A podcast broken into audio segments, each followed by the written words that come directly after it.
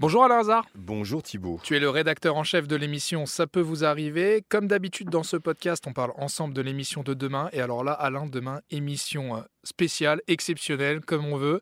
Vous avez en plateau demain Maître Éric Decomont, spécialiste radar et PV avec vous. Demain, c'est la Ligue des champions sur les voitures. Voilà, c'est ça, On c'est a la pris Ligue des l'avocat numéro un.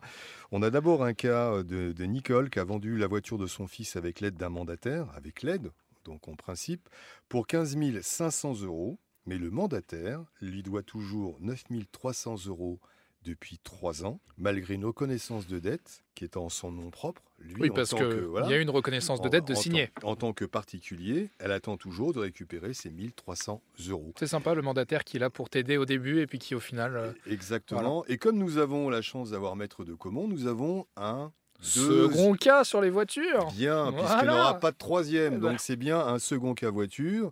Notre auditeur a échangé son permis étranger pour un permis français en 2018. Oui, pourquoi pas? Il n'aurait peut-être pas dû le faire parce Ah. que depuis décembre 2019, il est victime d'usurpation de son permis étranger, usurpation d'identité donc. et de son permis.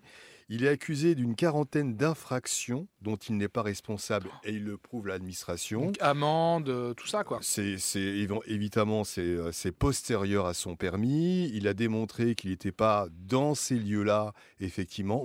Malgré cela, l'administration bloque et euh, il a déjà été prélevé de 375 euros sur a priori un total euh, qui s'élève aujourd'hui à 4000 euros d'amende. Alors comment on peut expliquer que, le, que l'administration euh, bloque, bloque ce dossier quand, quand ça paraît... En fait c'est Parce tellement que gros c'est- que ça paraît évident. Parce que c'est long, souviens-toi que nous avons toujours euh, en stock et on n'arrive toujours pas à le débloquer, l'affaire de Daniel Montero, Ah oui, à qui cas. on réclame 20 millions d'euros d'amende. Donc euh, c'est pas rien.